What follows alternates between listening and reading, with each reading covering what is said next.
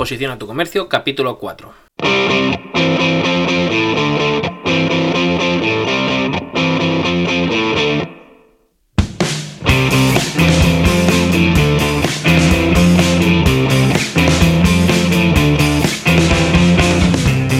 Bienvenidos y bienvenidas a Posiciona tu comercio, un podcast que habla de SEO local para dar a conocer a los dueños de los negocios locales las herramientas para que crezca su visibilidad en Internet y con esto también aumente sus ventas.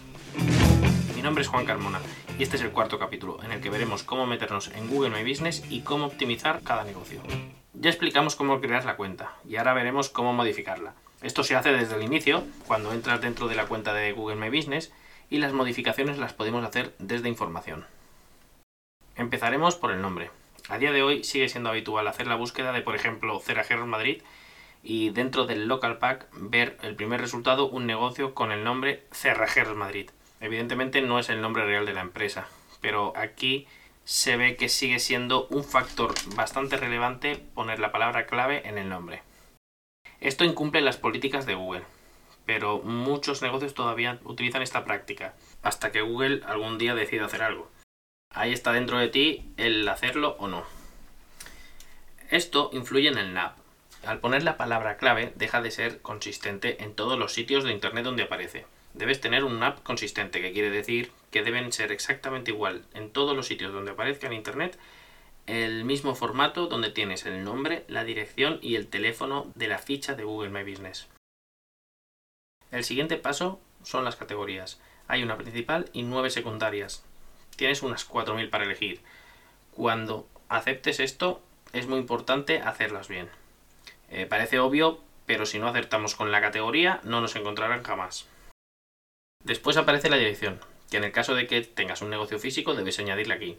Y en el caso de que tu negocio ofrezca un servicio determinado, como dijo un cerrajero, que hace un servicio a domicilio, pero no recibe clientes, entonces debes indicar el área de servicio que cubre tu negocio. Eh, tenemos la proximidad. Es muy importante tener este factor en cuenta. Aun si tú haces una búsqueda desde la misma puerta de tu negocio, malo será que no aparezca. Aunque no sea la mejor opción para tu búsqueda. Pero Google le da mucha importancia todavía a este factor. Después debes añadir el horario. Hay que trabajar bien el horario, incluso cuando hay horarios especiales.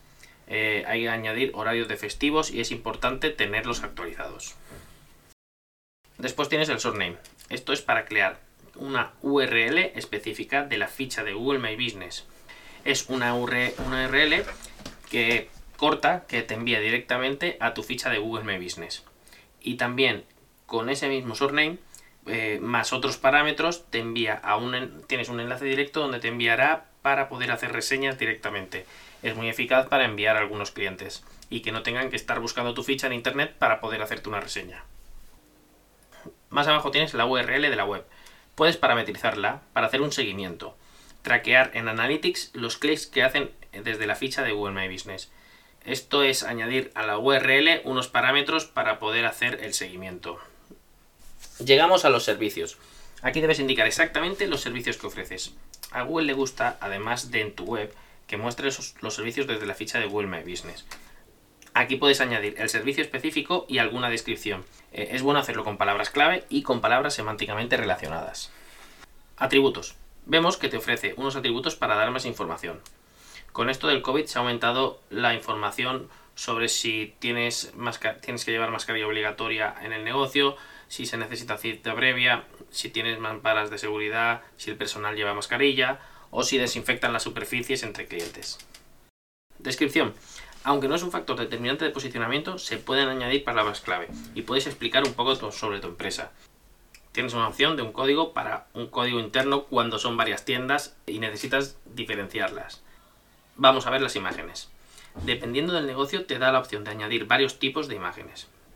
De cliente, vídeos, imágenes 360, eh, del interior, del exterior, de la fachada, del producto, menú, comida eh, o bebidas, o del equipo. Las fotos de clientes no puedes eliminarlas. Si puedes decirle a Google que es incorrecta o que no pertenece a tu negocio o es ofensiva.